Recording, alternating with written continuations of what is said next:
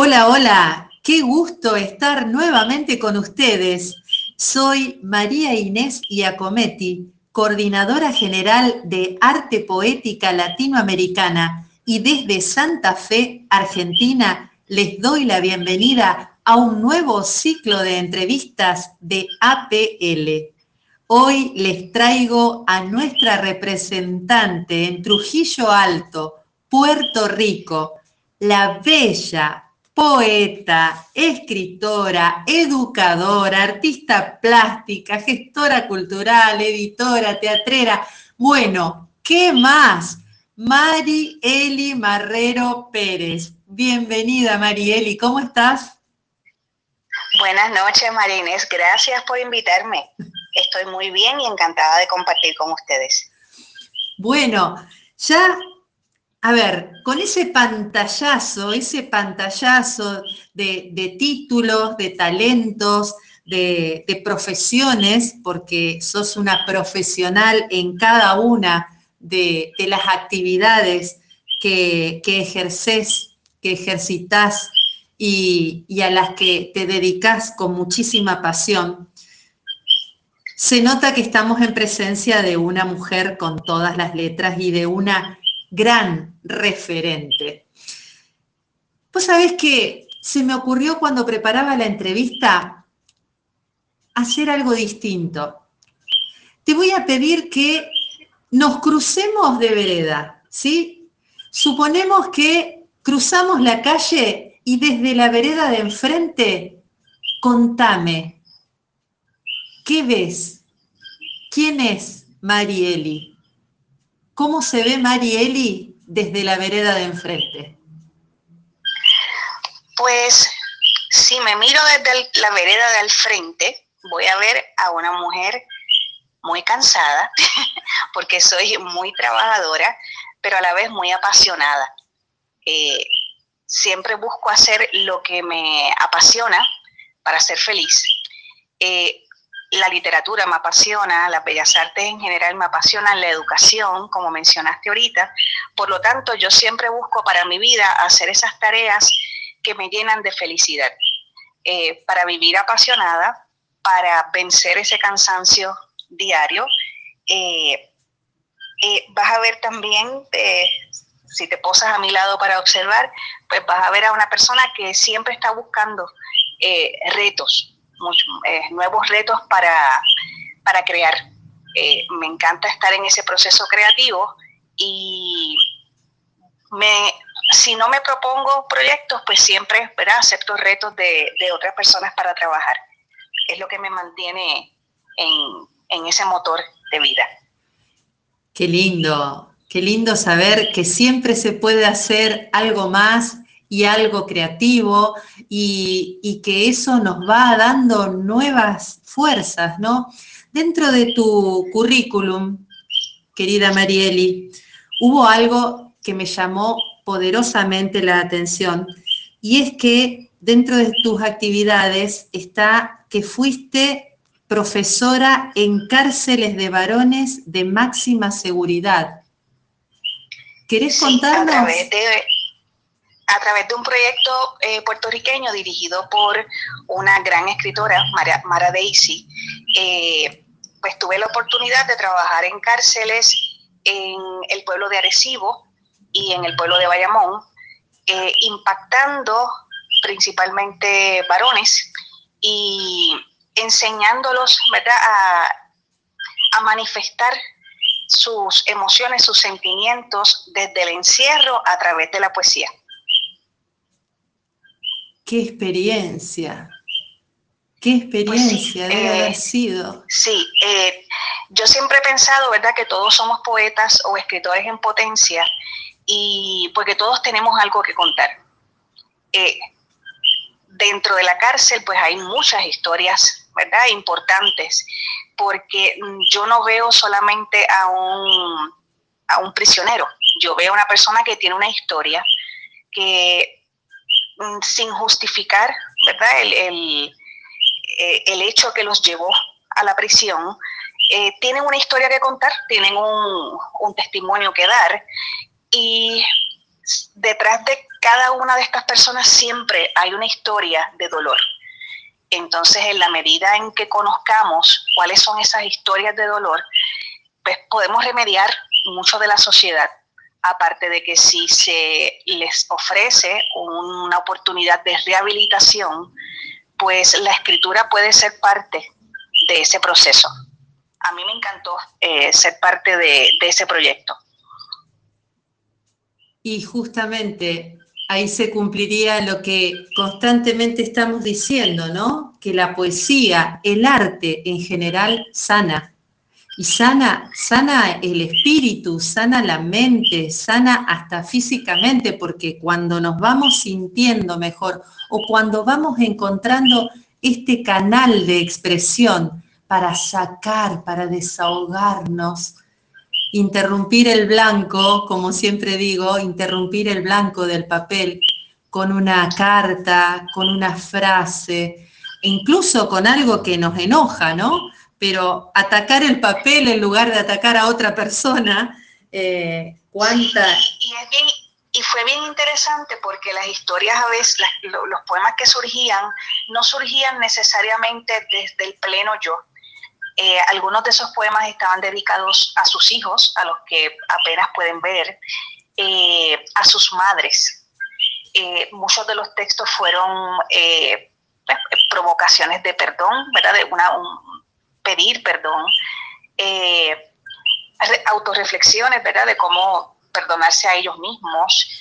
Y uno espera mucha violencia en esos textos y lo que se recibe es otra cosa, es mucha reflexión sobre el proceso que viven y es la conciencia sobre el otro, sobre el que dejaron atrás, sobre la persona a la que hicieron sufrir y de hecho se ve verdad la, humanidad detrás de la, de la persona que está encarcelada, que muchas veces se deshumaniza en el proceso social. Claro, claro qué, gran mensaje nos estás dando, mira, a través de estos minutitos que estamos compartiendo. ¿Nos querés eh, convidar con un poema, Mari? Chévere, te voy a leer un poema titulado Cafuné. Cafuné es una palabra en portugués eh, que significa caricia en el cabello. Y dice así, Cafuné tengo el recuerdo de tus dedos enredados con afán y con paz gustoso en mis cabellos de mar e idilio. Me hago de cuerdas para tus dedos, me hago de espuma que estuvo, aunque se escape a vivir el sueño, en que le susurra el viento para izarse. Mis raíces trascienden entre tus dedos, cuando empuñas mi pelo acaricias, la memoria musita allí y la piel grita, Jimim. Tengo, me hago, trasciendo, el juego reinicia en la cesera. Me respiras y suspiras la dulzura que activas a dedos. Abro los ojos de ritmo, cesa el trance. Abres la puerta de arena, no hay nada. No hay mar, no hay viento, no hay melodía, no hay palabras, no hay más que recuerdo. Tus dedos ya no se encaracolan en el cabello que sufre la nostalgia, solo quedan tempos y fantasías viejos. Ese es el primero. Qué bonito, qué bonito, qué bonito paisaje nos pintaste. ¿Cómo podemos trasladarnos en tu poesía que es muy alta y es muy bella? Yo no me voy a cansar de decirte cuánto te admiro, Mari, ya lo sabes. Ay, qué bonita, qué linda. realmente, realmente. Vos sabés que me encantaría que me cuentes, a ver, si me tuvieras que decir una canción eh, que te identifique. Una canción que me identifique eh, podría ser eh, de Silvio Rodríguez, me gusta mucho eh, el Ojalá, ¿verdad? ojalá. Oh. Ojalá, que es una clásica de Silvio. Eh, yo estoy enamorada de Silvio. Ay, qué hermoso. Y es que está tan bella esa poesía, por Dios. Sí. es un poeta, ¿verdad? Entonces, eh, su poesía es muy real porque no busca ocultar tantas emociones y en ojalá ahí hay un coraje, ¿verdad? Ay, por favor. Pero a la vez, pero a la vez un romanticismo terrible. Sublime, sublime. me encanta, me encanta esa canción. Qué bonito, y claro. En, más de una ocasión. De poeta, de poeta a poeta, cómo no, cómo no. ¿Nos convidás otro poema, por favor? Sí, claro. Ok, te voy a leer un silema titulado Fantaseame más. Discúlpame, ¿un qué? ¿Un qué? Un siglema. Siglema. ¿Nos querés contar? Ok, el siglema es un juego literario, de hecho ideado por una eh, venezolana que reside en Puerto Rico, ella se llama Patricia Schaefer, eh, en que el título sirve para crear el poema, porque cada palabra, perdón, cada letra del título eh, va a ser el inicio de cada estrofa. Ah, pero mira qué interesante. ajá, y cada estrofa es un haiku relacionado con el título precisamente. es un juego uh. interesantísimo. Qué interesante. Te escuchamos. Este se titula Fantaseame más. Figura en mí como recuerdo vivo tu amor de sombra. Alcanzo el éxtasis en tu cadencia rítmica prendido a mí. Navego en miel, rompeola sin rumbo, encabalgándome. Transito en voz, la tuya que me aclama y me transporta. Ansío el beso que en mis pies se hace tuyo como preludio. Sereno el alma en arrumacos nuestros, a rimas húmedas éramos sueños que hoy saben a dulzuras, a puro verso. Ay, fantaséame hecha poema erótico a ti abrazada. Muchas metáforas nacerán de nosotros para nombrarnos. En la cesera así nos repetimos, concatenados. Morimos poco, como la metonimia del fuego plácido. Ámame, pides, anhélame, susurro, más nos rogamos. Siéntete en mí como increyendo fijo. Hazme verdad.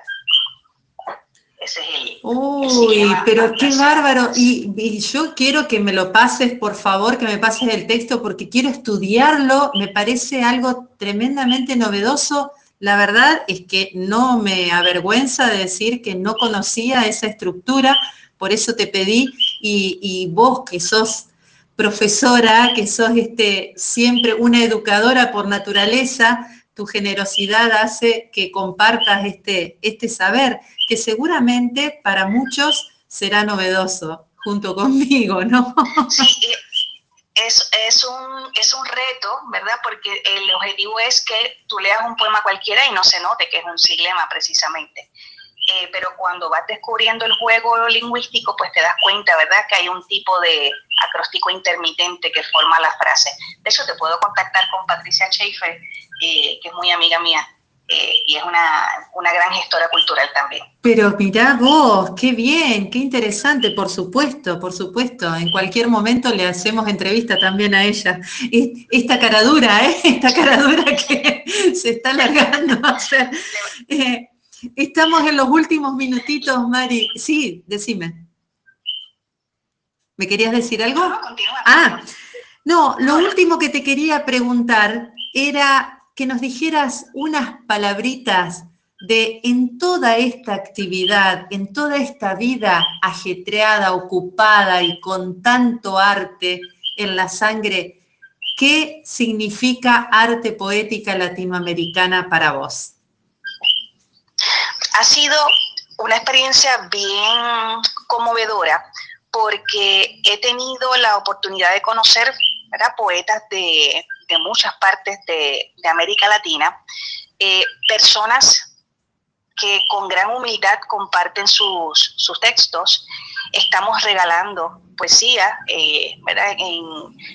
En, la literatura no puede haber esa aprensión al, texto, ¿verdad? El, arte literario es precisamente un regalarse y, eso es lo que hace el colectivo. Eh, como representante de Puerto Rico, pues también es muy importante para mí eh, hacer una buena representación porque eh, en mi país hay poetas de excelencia y que yo sea representante del país, pues es un reto adicional para, para mí.